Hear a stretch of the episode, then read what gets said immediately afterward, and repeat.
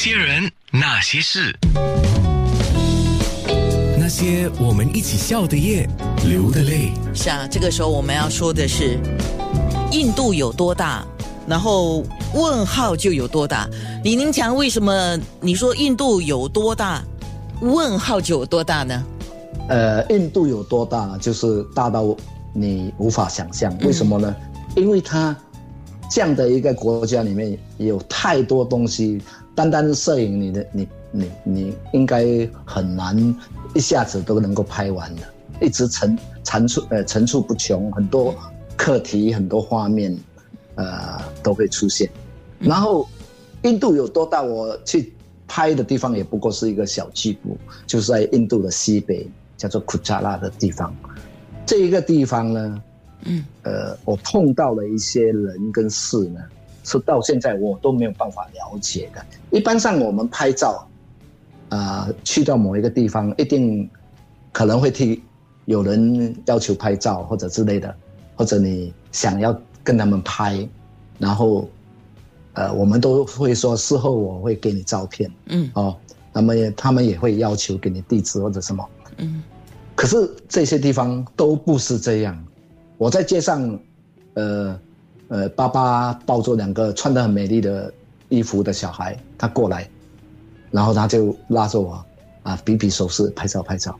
他要钱啊？那我，呃，我就在想，也不是钱，完全没有，很奇怪，就是拍完了，呃，你给他看那个回放，啊，他就跟点头。讲谢谢，然后就走掉了。哈，哎，突然我其实蛮担心的，因为要给照片也不容易的，很多很多的，不是一个两个哦，常常需要留留留那个联络的地址。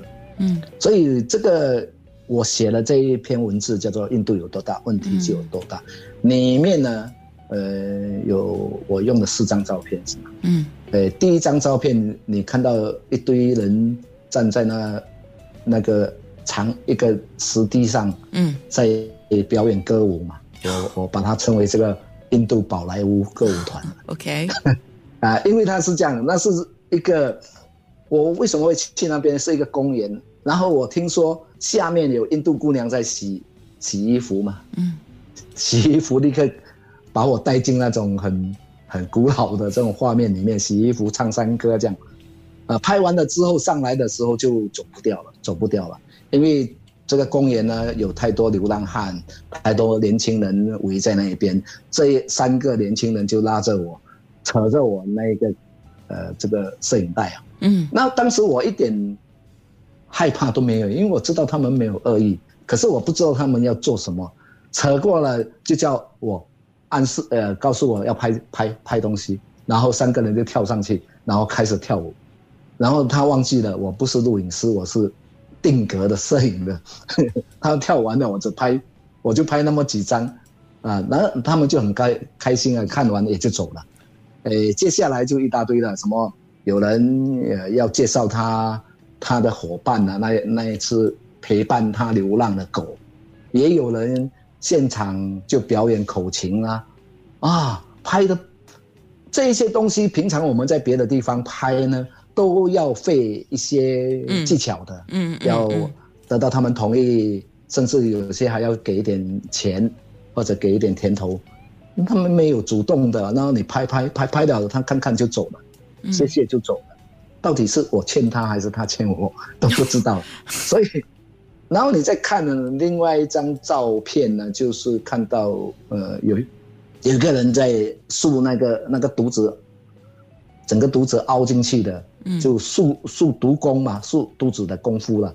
因为这是在印度孟买拍的，那一个地方有一个叫做水上清真寺。嗯，之前有一条路，很多人在卖东西，这是一个摊贩。嗯，看到了这个相机，他就叫住我，叫住我，叫我跟他拍照，然后他就表演这个速度功给我看。